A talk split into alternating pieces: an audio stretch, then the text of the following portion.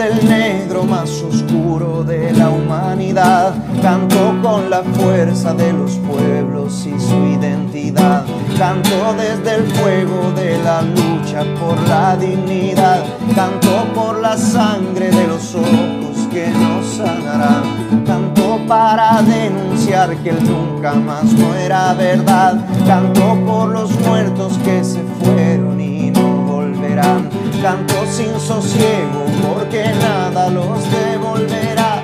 Canto por Gustavo y por los... Sean todos muy bienvenidos a una nueva edición de la Esquina del 6, aquí por la radio extremo, la 96.1 FM del Dial. Esta es una nueva semana acá en este podcast radial que hacemos por este lado Jaime y por el otro lado Sebastián, retirados de la cancha una semana, pero estamos de vuelta acá en esta edición número 59 ya del podcast. ¿Cómo estáis, Seba? Bien, Jaime, acá estamos integrándonos eh, nuevamente a la edición de la esquina del 6. Eh, estamos bien, con una temperatura elevada, por lo menos hoy día, domingo primero de agosto, y con toda la disposición para eh, analizar y comentar lo que ha venido ocurriendo en la coyuntura, la convención, eh, también lo que ocurrió en la ciudad Jardín y el tema sanitario. Sí, eh, nos arrancamos de la cancha así como lo hacen los velocistas en el, los Juegos Olímpicos, pero estamos acá de vuelta, estamos acá cumpliendo con nuestro compromiso con nuestros oyentes en la radio extremo y en los medios en internet, ¿no? YouTube y Spotify ahí en Nueva Aurora Medio, la esquina del 6, que nos pueden seguir todas las semanas cuando subimos los programas a los diferentes medios. Oye, Seba, em, vamos a partir porque tenemos harto para hablar esta semana respecto a lo que ha estado ocurriendo en la constituyente. De hecho, la constituyente ha estado marcando bastante pauta, puesto que, bueno, sabemos que dentro de las pautas de la semana están como los Juegos Olímpicos, ¿cierto? Como que las miradas están por esos lares, por allá por Japón, ¿ah? Asia y todo eso. Eh, la mirada en el verano europeo, es como que no sé, em, se trasladó la mirada a esos, lugares y el tema también acá de cierto relajo, las aperturas que se han estado dando con respecto a la pandemia. Pero eh, en lo político, quien ha estado marcando pauta ha sido la convención constituyente, aparte, digamos, de esto que va a pasar esta semana, que es como esta pseudo primaria, ni, siquiera sé si esta semana en realidad, pero, pero hay debate esta semana en esta pseudo primaria ciudadana de la concertación ahí, con eh, Yanna Proboste ya lanzando su candidatura, eh, que fue ya hace un, par de días atrás, ¿cierto? Y anunciando su candidatura y todo eso, que se veía venir, ¿no? Ya, la parte de su estrategia, pero ahí está. Eh, pero eso no ha marcado la agenda, sino que ha sido la constituyente Así que nos vamos a ir derecho a eso. Y eh, uno de los primeros puntos a analizar, Seba, tiene que ver con estas polémicas que han habido entre Lisa Loncón, la presidenta de la constituyente, con la constituyente del Partido Republicano, que es Teresa Marinovich, de este partido que se podría catalogar de extrema derecha, ¿no? Em, donde se le ha cuestionado incesantemente a la presidenta Loncón respecto a una especie de em, pseudo dictadura que estaría instalando en la constituyente. Em, los argumentos de Teresa Marinovich serían como que em, no hay espacios como para eh, aparezcan otras visiones, digamos, en la directriz de la misma convención. a esos dichos, bueno, se han sumado bastantes bailarines, de derecha sobre todo, eh, diciendo lo mismo, que, no están siendo escuchados, que no, que la, participación de, este sector, digamos, no, sería efectivo dentro de la constituyente. Pero bueno, hay bastante de, de, qué, de qué hablar respecto a eso.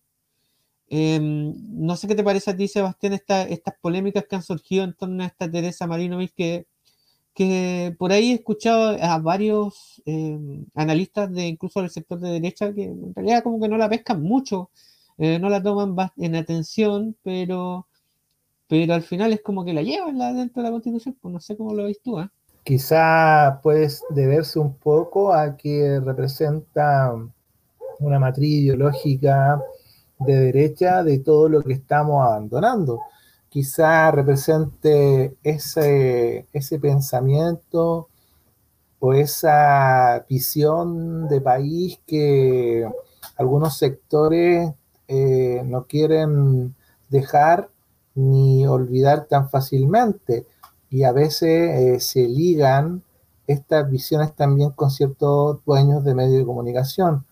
Y por eso la repercusión que ha generado, repercusión entre comillas, podríamos decirlo también, porque la verdad, eh, sus declaraciones no apuntan a los procesos eh, muchas veces y a los momentos vividos en el tema constituyente y más que nada eh, se ha transformado en una discusión desde un ámbito más personal con respecto a la presidenta de la constituyente. Es demasiado obvio eh, la estrategia que está siguiendo esta eh, constituyente Marinovic y Cubillos, que se enfrascan de alguna forma en declaraciones que apuntan hacia la presidenta de la constituyente. Debe ser muy difícil eh, para este sector eh, culturalmente eh, entender que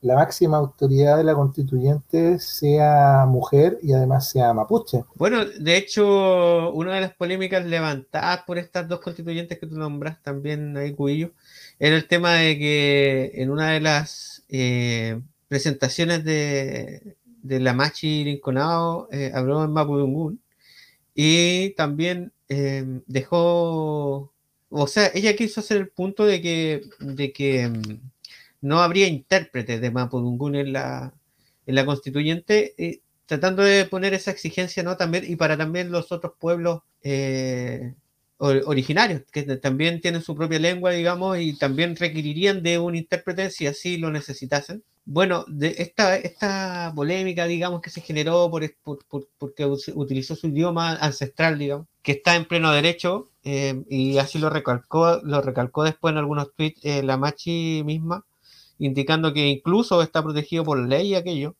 Entonces, en realidad, estas esta constituyentes eh, realmente destacan en gran parte un tema de ignorancia y también de, de un sesgo ahí de de poco de, poca empatía y, em, bueno y de la necesidad que tiene el pueblo chileno también de conectar con sus con sus raíces no dentro de las cosas que se vieron en el estallido social en esta gran marcha del millón no sé cuánto de personas ahí en, Santiago bueno una de las banderas que más destacó fue la bandera mapuche entonces eh, no, no conectar con eso viene a de nuevo a demostrar ese sesgo que hay en ese sector de las tres comunas que no entienden o no quieren mirar lo que está pasando en la mayoría del país. Eh, realmente una, es un tema que no debiera darnos de qué hablar, pero que de alguna manera estos medios de televisión, ¿cierto? La radio, le prestan micrófono a estas polémicas, ¿cierto? Como que, que ensalzan ahí la discusión política y se les sobredimensiona, digamos,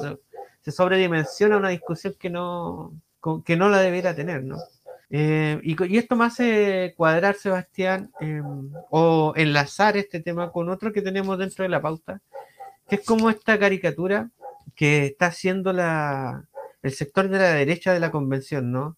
Como una caricatura de, de que se ha enfocado la convención en otras discusiones que no son las discusiones importantes de los derechos o de los eh, dictámenes que irán dentro de la constitución misma, pero que en realidad para quien se informa un poquito eh, entiende o subentiende que es muy necesario primero partir con reglamentos, un reglamento, eh, no sé cómo llamarlo, un, reglamento más básico podría ser, un reglamento que eh, va a servir para después generar el reglamento más importante que, que va a regir todas las votaciones de la convención de aquí adelante. Eh, están surgiendo el tema de las comisiones. Eh, hay que entender que dos personas que están en este minuto dirigiendo la convención, como es Loncón y Baza, eh, no, dan el, no van a dar el ancho para, para atender todo lo que haya que atender. Entonces, realmente se está haciendo una figura, una caricatura, yo diría un poco malintencionada respecto a cómo está funcionando la constituyente, tildándolos también un poco como, como que fueran flojos. ¿no? Claro, se, se ha se ha demostrado en, los medios de comunicaciones cierta tendencia hacia apuntar hacia lo malo, hacia lo malo de la convención. Siempre hay alguna notita por ahí que, busca dejar eh, o ridiculizar de alguna forma a los convencionales, acentuar las diferencias, pero muchas veces no se, mm, no se rescata más allá de las discusiones de fondo, las posiciones. Eh, estamos hablando que de repente hay discusiones que duran tres horas y media, cuatro horas, y a la luz pública, ¿qué sale? Sale la polémica, la chimuchina, la chispa de alguna forma, de alguna diferencia que son naturales, entendiendo de que la convención eh, lo que busca de alguna forma es la posibilidad de ponerse de acuerdo eh, con distintos actores eh, nacionales sobre todo con actores que siempre han estado de alguna forma relegados a la participación política, sobre todo lo que es muy obvio, el tema de los pueblos originarios en la tarde eh, de hoy, día domingo, estaba escuchando un programa de, radio, ya, eh, de la hora del museo, eh, de un historiador que es Pablo Rubio, el cual hizo, bueno, sacó un libro, este historiador, que lleva por nombre Constituciones Chilenas de 1833, 1925 y 1980, Historia, Instituciones y Debates Constituyentes lo interesante de este historiador de Pablo Rubio es que analizó eh, con un ejercicio comparado eh, estas constituciones. ¿ya? En Chile han habido 11 constituciones, de las cuales estas que nombra Pablo Rubio en el título de su libro son las que trascendieron mucho más en el tiempo. Y hizo un ejercicio comparado de cómo se habían gestado los contextos, las comisiones, las discusiones dentro de las, eh, de las comisiones y mm, las conclusiones a las que llegaba el historiador era que por primera vez, por primera vez eh, en esta convención, en este proceso constituyente, eh, por primera vez se habían elegido los constituyentes. todas, las, eh, todas las constituciones anteriores siempre fueron comisiones designadas por el mundo político. Em, y por primera vez, de alguna forma, se han podido elegir estos constituyentes, abriendo paso a una rica discusión y a sectores que estaban postergados que salgan a la luz. Pero lo que ha ocurrido dentro de esa puesta en escena de llegar a, tener eh, posibilidades de incidencia política eh, de estos sectores, lo que ha ocurrido es lo que tú bien comentas, Jaime. Las caricaturas, eh, ¿Por qué si hablamos español eh, hay que tener traductores Mapudungún, entendiendo que es una lengua, eh, una lengua para algunos constituyentes como lenguas eh, primarias o, lenguas madre, por decirlo así, y el español vendría siendo uno secundario. Entonces, hay mucho desconocimiento por parte de ciertos grupos de influencia y de poder en nuestro país que no entienden muy bien el, en el país en el cual están insertos y qué bueno que se esté abriendo, pero lo malo es, claro, todo lo que eh, se señala eh, de minimizar de alguna forma eh, realidades en nuestro territorio. Bueno, y el otro tema respecto a estas caricaturas, vamos a ponerlo ahí entre comillas, es que se podría estar gestando una especie de pauta de parte del sector de la derecha como para ridiculizar, en la palabra a la convención eh, en aras de ver cómo sería el, voto final, porque recordemos que este texto finalmente es una propuesta de constitución que se plebiscita con voto obligatorio. Em, y yo creo que están perfilando esa caricatura hacia al final de, la, de todo este proceso, para decir de que ellos nunca estuvieron de acuerdo, de que nunca fueron escuchados, de que realmente una constitución que no, no, no, no es la casa de todos, sino que es la casa de, unos pocos, y todo ese discurso que desde antes de la constituyente ya se venía diciendo y que ahora se ha maximizado. Existe esa posibilidad porque, bueno, hay varios analistas que han dicho eso, se está notando, creo que hay bastante obviedad en aquello. Eh, vemos, por ejemplo, en las votaciones de las diferentes comisiones, la cantidad de omisiones y la mayoría de, este sector. Em, y es realmente, yo diría que incluso preocupante porque, porque en realidad eh, fueron escogidos también, ya fueron escogidos por un sector de la población que merece ser representado, ¿cierto? Eh, son parte de, la, de, de todos, no todos en Chile son, tienen una mirada izquierda, eso hay que reconocerlo de una vez por todas. Eh, a lo mejor no serán el 50% tal vez de la población chilena, pero sí hay un gran porcentaje de la población chilena que se reconoce de, derecha. Eh, eso hay que aceptarlo. Entonces, lo que, lo que yo pongo el punto es que si fueron eh, electos democráticamente, ¿ah? en un hecho que es histórico, por, por, lo que tú dices, Sebastián, de la cantidad de, de, diferentes culturas que están en este minuto en la convención. Em, bueno, deberían sentarse a hacer su trabajo y hacer más propuestas que desencuentros o abstenerse, porque abstenerse muchas veces se, se, entiende como una, un voto negativo, ¿no? Si al final suma para lo negativo, porque no, no, no suma al, a la decisión final.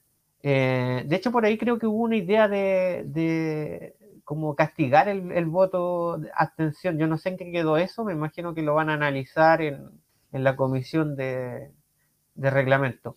Pero, pero se perfila que ese, ese, e, e, e, esta manera que lo está llevando la derecha la constituyente de, de desprestigiarla, ¿no? De desprestigiarla y llevarla así como, no, no, no nos representa vamos a ver cómo se da eso, Sebastián. Em, queda bastante todavía, queda bastante, pero se ha acelerado bastante los procesos, diría yo. Dentro de la misma creo que se encontró una lógica de, acción de la constituyente, a pesar, a pesar de todos los inconvenientes que han tenido.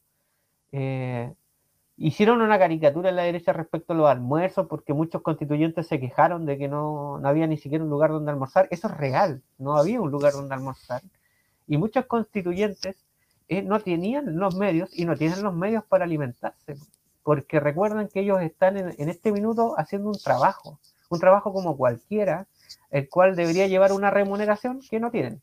Entonces, si yo soy un constituyente escogido en Arica o en Punta Arenas y me toca viajar a Santiago y de repente puede que no tenga las lucas, no, no, tenga las lucas. Eh, no todos los constituyentes que están en este minuto ahí en el ex Congreso eh, tienen la capacidad monetaria para solventar sus propios gastos, entonces dependían de eh, esta subvención del Estado comprometida para que para tener lo más básico que es la alimentación o, aún más básico un lugar donde almorzar y de esto se han mofado muchos sectores entonces em, es interesante también que la población sepa que existen estos estos estos problemas y que han impedido que, que, los constituyentes puedan hacer su trabajo, su pega como debieran. Eh, un par de días atrás estaba viendo unas sesiones de, de una de las comisiones, habían protestas afuera, había represión por parte de carabineros y realmente se hacía casi imposible que los constituyentes pudieran llevar a cabo su discusión en tranquilidad. Em, cada paso, cada votación es algo que suma y siento que en realidad las cosas se han estado haciendo bastante eficientes a pesar de todos los problemas que han tenido. No sé cómo lo viste. Eh, dentro de todo se han mostrado avances. Eh, Jaime Baza ya ha comentado en alguna entrevista que ya espera que en el mes de septiembre se empiecen a discutir temas de fondo dentro de las mismas comisiones que por lo menos ahora son provisorias y falta los reglamentos para, eh, el reglamento, mejor dicho, para darle más, eh, darle más sustento y definiciones importantes a la hora de, eh, de las votaciones, eh, del, proceso ya más eh, constituyente, más, más, más importante. confío en sus palabras, no porque lo hayamos entrevistado, porque más allá de, eso, de esa cercanía que en algún momento pudimos hablar con él, se nota que una persona bastante seria, una persona bastante correcta y hasta el momento ha, le ha imprimido un liderazgo junto a Elisa Loncón eh, en situaciones que realmente son complicadas y delicadas. Eh, se ha estado avanzando, ya están definidas las comisiones provisorias, eh, están comenzando a, realizarse audiencias, también en, un clima un poco complejo, con claro, con manifestaciones afuera en las calles.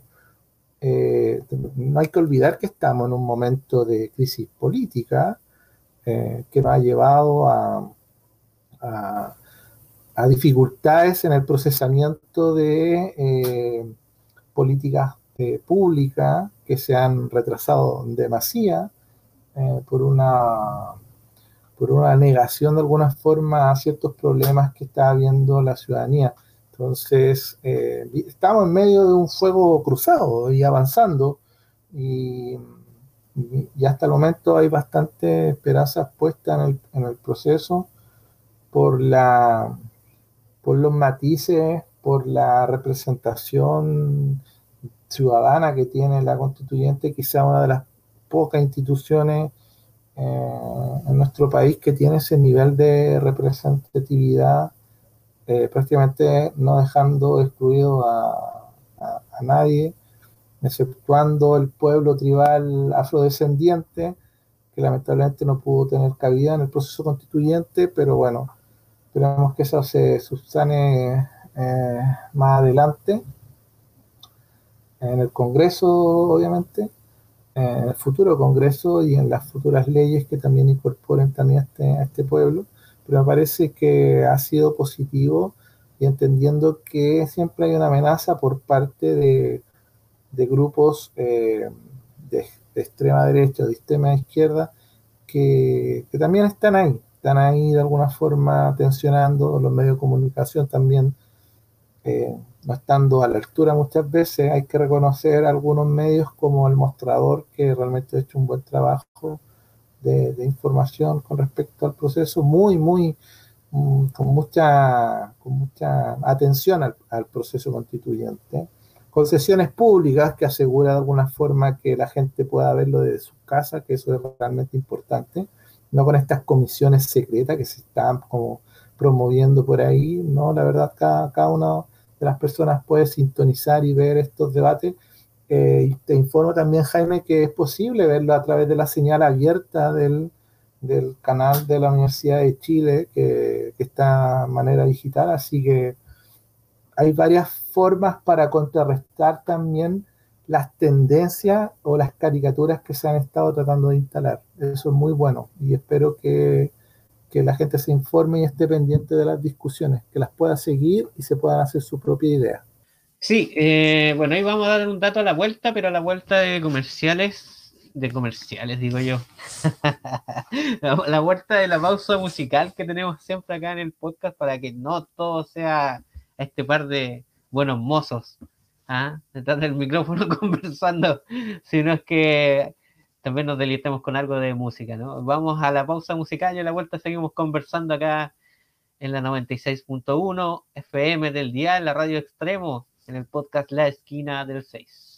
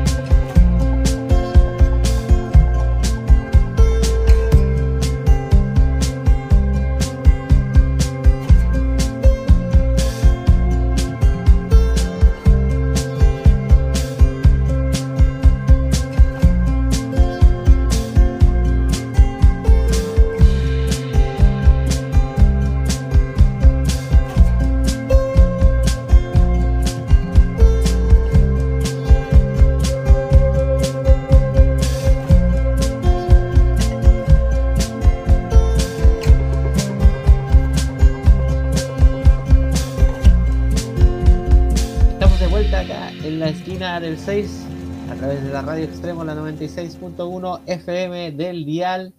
Búsquenlos en su página web www.radioextremo.cl y en su Facebook Extremo Comunitaria. A nosotros pueden buscarnos nuestro podcast en nuestros canales en internet, YouTube, Spotify, Nueva Aurora Medios, la esquina del 6. Ahí estamos subiendo los programas cada semanita en la medida de lo posible, ¿ah? de que este parcillo pueda hacerlo. Pero ahí siempre estamos, a veces subimos de tres, de cuatro programas de una pura patada. Pero estén atentos a eso porque siempre estamos subiendo los programas. Pero por supuesto, la premisa la tiene en la radio extremo los días lunes a eso de las 6 de la tarde que están pasando el programa. Eh, Seba, ahí tú me decías acerca de ese dato del canal de la Universidad de Chile, pero también hay una página web donde tú puedes seguir la convención que es convención.tv. Tú pones ahí convención.tv en tu buscador ahí y vaya a ver que eh, hay una señal en vivo con varias señales de la convención constituyente, eh, generalmente cuando hay como sesiones del plenario, eh, y hay, un, hay un, una señal abierta que es la 1 me parece, y después tienes como todas las demás señales que son cuando hay eh, sesiones de las diferentes eh, comisiones. Así es que la cobertura es bastante completa, simplemente hay que ir y buscar y nosotros les damos este dato que es muy bueno a convención.tv y también está el que daba Sebastián ahí en la página de la Universidad de Chile que también está haciendo la misma pega de transmitir en vivo ahí la convención constituyente. Y también se, va, se vienen los trabajos territoriales, porque se hay de hecho una comisión de trabajo en el territorio, así es que existe esa posibilidad de que tanto la constituyente se traslade a regiones a sesionar, como es que los constituyentes vayan y hagan trabajo territorial. Eh, por acá eh, apareció la otra día una, una eh, un par de constituyentes ah, hablando de unos temas, ¿cierto?, de, cuidado, qué sé yo, eh, de personas que lo necesitan y su em, implicancia, digamos, dentro de la constituyente en el marco de un, de un, de un, de un cabildo, digo. Em, así que es interesante que ya están apareciendo ese, ese tipo de iniciativas. Y ahí la gente es la que tiene que estar atenta, ¿no? ¿Cierto? Si realmente le interesa el futuro de este, larga franja de tierra, tiene que estar ahí atento a, a todo este movimiento que se está generando alrededor de la constituyente, porque va a empezar de a poco, se están calentando los motores, pero llegado el momento en que existan estas discusiones de fondo ya, la idea es que estemos todos preparados con, con, con, ideas que discutir, si esto es así, ideas que discutir y llevarlas a la mesa.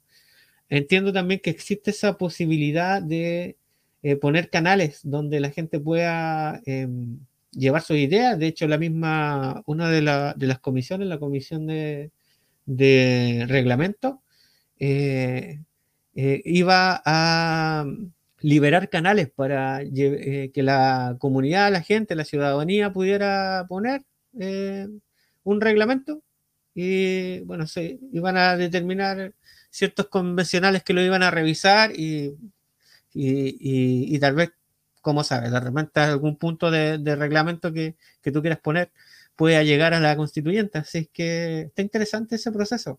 Hay que hacerse partícipe del, proceso de la constituyente. Es una oportunidad histórica nunca antes vista, así que está re bueno. Está muy bueno eso.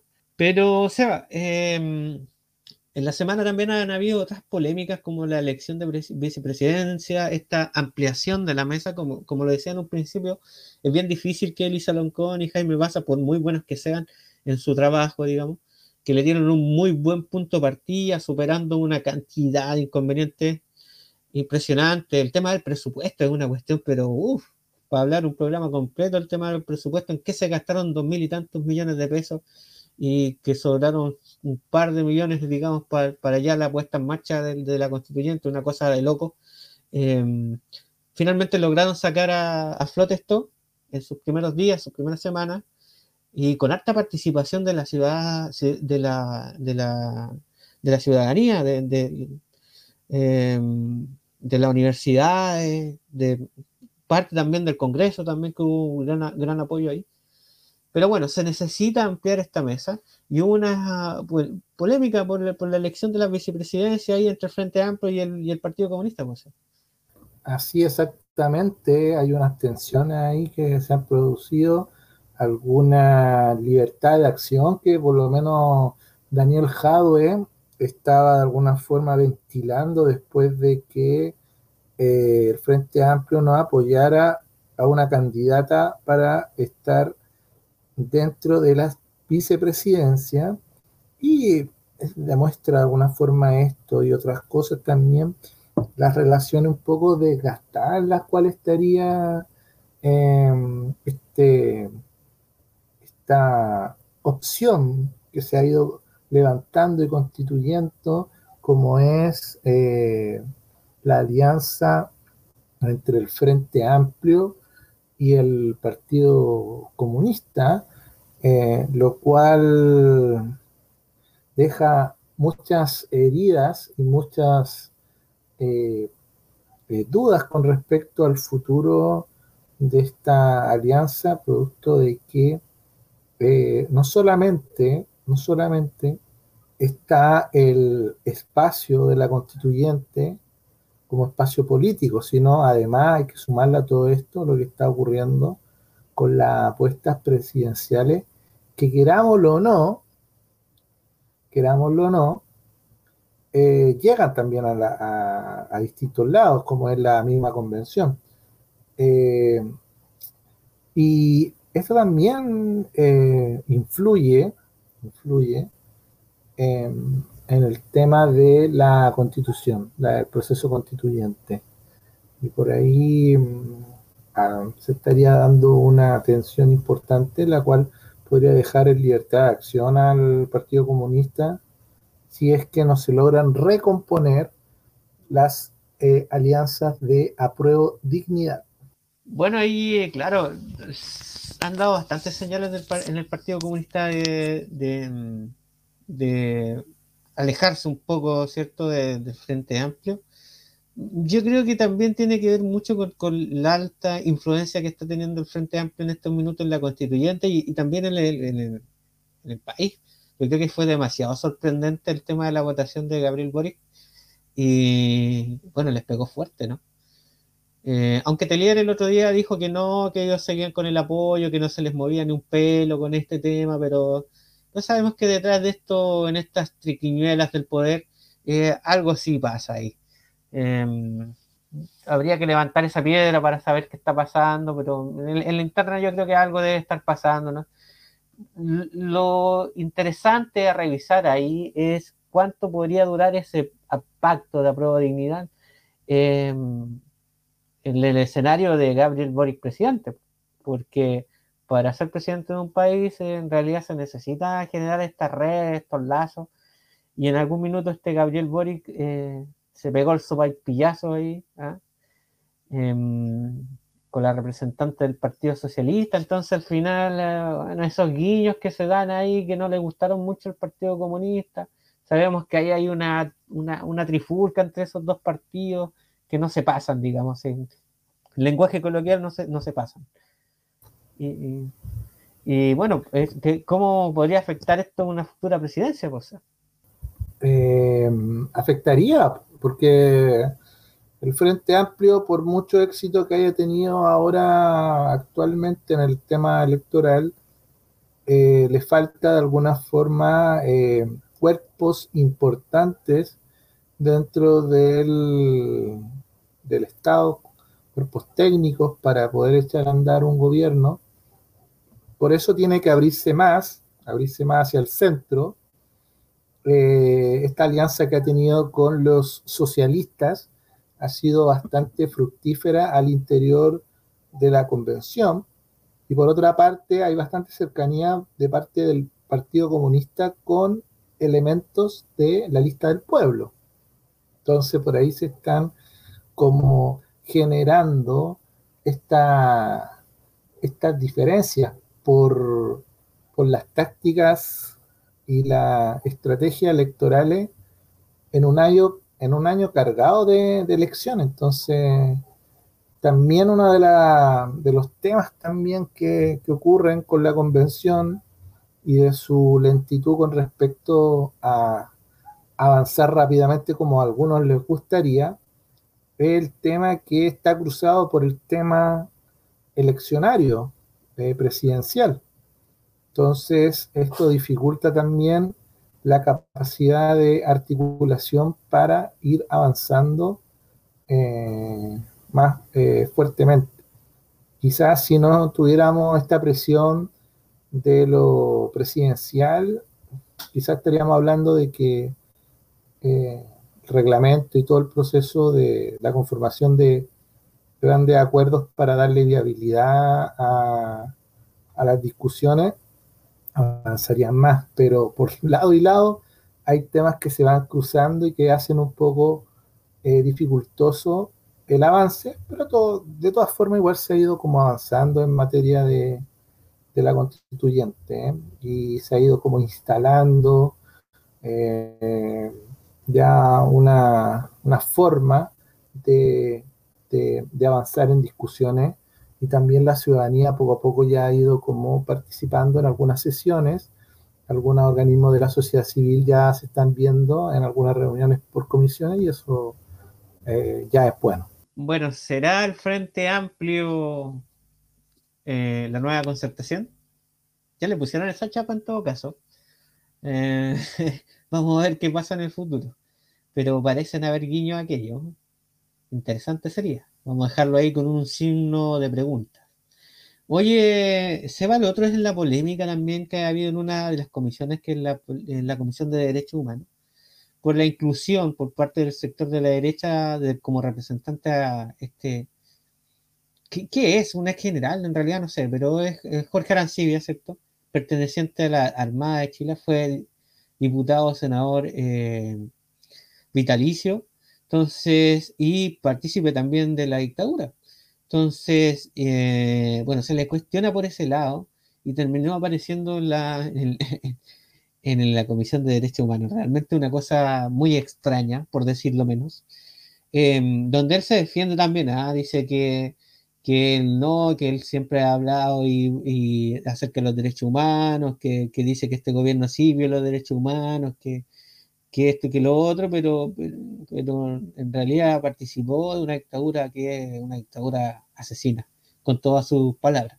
Entonces, eh, verlo ahí despertó, digamos, la furia de, de, muchas personas, entre ellos familiares de ex detenidos desaparecidos. Entonces, eh, realmente una cosa de otro mundo, o sea quizás para crispar un poco más los ánimos, la derecha instala a Jorge Arancibia en esta comisión, po, buscando de alguna forma generar aún más tensiones en la izquierda, en el proceso constituyente.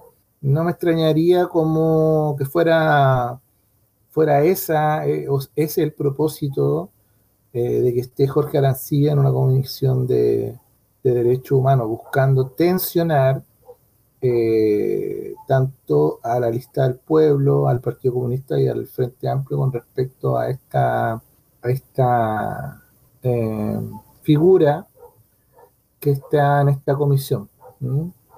Y buscando generar también un clima y un ánimo que nuevamente eh, deje los temas de fondo un poco de lado para abrirse un poco al debate y a la polémica respecto a esta figura del que fue en algún momento de decán de Augusto Pinochet. Oye, y bueno, decir o tratar de clarificar que, que las la comisiones en este minuto, sin haber un reglamento general, digamos, est están poniendo sus propios reglamentos. Entonces puede ser que también hay un portonazo ¿ah? un, un, un, una cerrada de puerta ahí en, en, la cara a Jorge Arancilla y tal vez hasta no pueda participar de la comisión pero, pero vamos a ver, es una polémica que está sembrada ahora y esta semana seguramente se va a discutir ese tema ahí, ¿ah? en, alguna, en algún punto de reglamento dentro de esa comisión. Así que está viva esa polémica, está viva. Hay que ponerle oreja y como dices tú, también puede ser algo estratégico ¿ya? que sería bastante violento de parte de ese sector, pero, pero también puede ser, está dentro de las posibilidades. Eh, por ahora nosotros nos toca irnos a una pausa musical. Están escuchando acá a la esquina del 6 a través de la radio extremo, la 96.1 FM del Dial.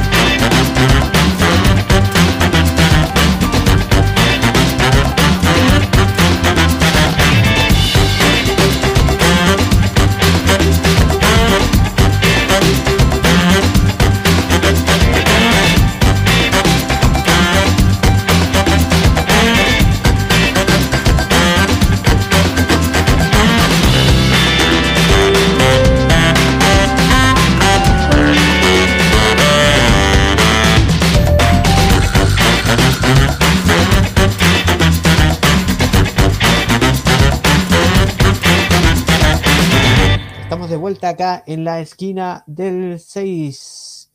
Este podcast radial que hacemos por este lado, Jaime, por el otro lado, Sebastián, a través de la Radio Extremo, www.radioextremo.cl es su página web y su Facebook es Extremo Comunitaria. Búsquennos a nosotros en nuestros canales en Internet, YouTube y Spotify.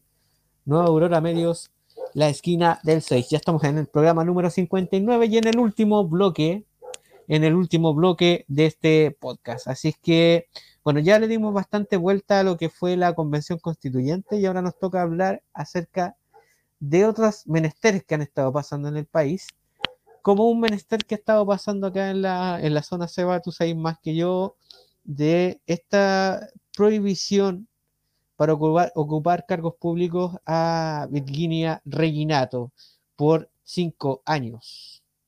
Bueno, la figura de la alcaldesa o ex alcaldesa de la ciudad de Viña del Mar, eh, desde hacía un buen tiempo venía siendo acusada por eh, notable abandono de deberes, eh, que fue presentado por cuatro concejales de la ciudad de Viña del Mar, los cuales fue presentado esto en el CERVEL y que tuvo un tiempo considerable en la cual eh, se logró como pronunciar el server con respecto a eh, la posibilidad de continuar en su cargo, lo cual en una primera instancia eh, Cervel lo único que logró eh, generar como eh, resolución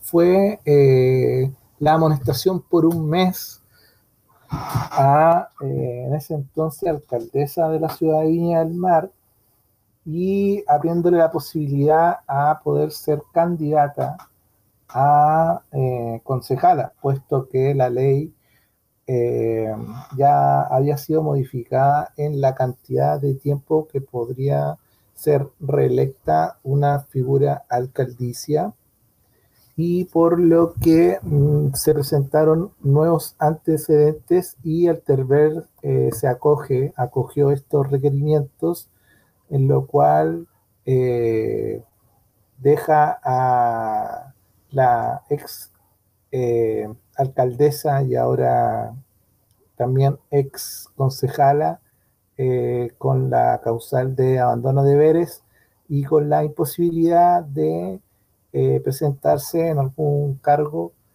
eh, de representación popular por al menos cinco años. Así que ha generado toda una ola de debates y de memes y comentarios en la ciudad de Jalisco con respecto a eh, la ex alcaldesa y ex concejala que de verdad viene un, poco a hacer un poco de justicia con respecto a una administración municipal que hacía un buen tiempo ya carecía de eficiencia, había un desgaste, había demasiada corrupción al interior em, y demasiadas, eh, demasiados problemas acaecidos también en la ciudad de Viña del Mar, producto de eh, servicios, funciones que no estaban eh, a la altura de lo que la ciudad requería. Así que, bueno, se pronunció el Tricel y sanciona a Virginia Reginato por abandono de deberes y no podrá ejercer como concejala.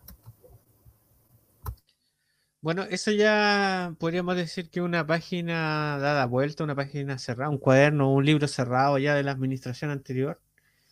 Em, todo esto en el contexto de este nuevo, nueva administración, ¿cierto? De Macarena Ripamonti y también en el contexto de este auditoría que se está haciendo o se va a hacer en la, municipalidad de Viña del Mar, eh, que tal vez pueda destapar nuevas cosas, ¿no? Como algo similar a lo que podría haber pasado en la municipalidad de Maipú, que se ha levantado mucha polémica respecto a la administración anterior también en el lugar.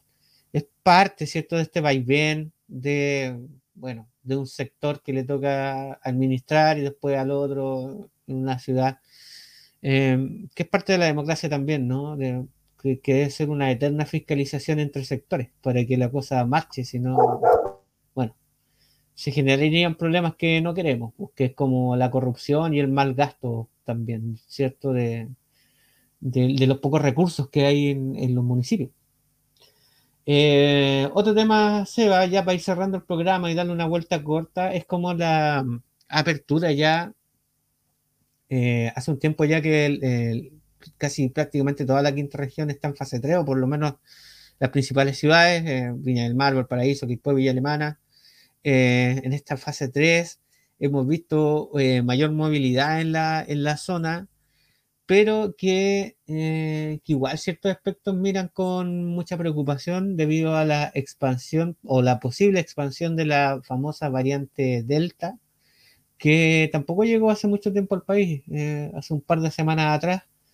Em, y bueno, se genera esta apertura progresiva, donde de hecho uno de los hitos del día de hoy fue, o del día de ayer en realidad, no sé si fue entre ayer y un día, podríamos decir, ¿ah? porque fue la madrugada en realidad del día sábado, de la apertura de la primera discoteca después de, de bastante tiempo en el sur, en Punta Arenas parece que fue la ciudad, si no me equivoco.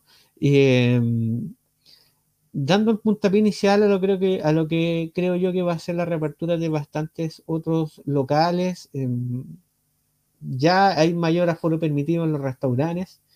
Eh, se ha visto este aumento de movilidad en, los centros de, nuestras principales ciudades. Pero como, como decía en un principio, em, existe la posibilidad de la incidencia de la variante Delta todavía no está muy, muy, muy, muy claro eh, la eficacia de, la vacunación con Sinovac, por ejemplo, eh, frente a esta variante. Y, bueno, la pandemia sigue, eh, sigue habiendo gente en, en, las UCI, así es que hay que tomar todas las precauciones. Pues. Sí, hay que tomar todas las precauciones. Hay que mirar el ejemplo de, bueno, no, no, sé si el mejor caso o la mejor nación, eh, pero Israel ya eh, ha pasado los mil contagios, lo cual ha hecho posible que pongan una tercera dosis de vacuna en ese país y la variante Delta ha sido la predominante en el sector. Bueno, eh, complicado el tema, sigue avanzando la, pandemia, a pesar de que, digamos, se abran las puertas y ventanas para que la gente pueda salir y atestar las, las tiendas comerciales. Pero siempre hay que poner la, mirada ahí en, lo que está pasando en Europa. Vemos como ha, habido aumento de contagios ya en el verano europeo. Lo que está pasando en Japón, por ejemplo, con los Olímpicos, que han subido bastante los casos. Y la pandemia aún no se ha acabado y no sabemos cuándo va a parar. Así es que pueden surgir nuevas variantes. Así que ojo con eso hay que estar muy atentos. La población juvenil es la que más se ha visto afectada en estos minutos en Europa, así es que no hay que descuidarse. Eh, por nuestra parte, nos despedimos eh, de esta versión del podcast de esta semana. Llegamos al final y nos vamos a estar viendo en una próxima ocasión. La próxima semana, lo más probable, a través de aquí de la radio extremo, la 96.1 FM del día el podcast La Esquina del 6, en esta edición ya número 59. Nos vemos, Seba. Cuídate. Chao, chao. Chao, chao, Jaime.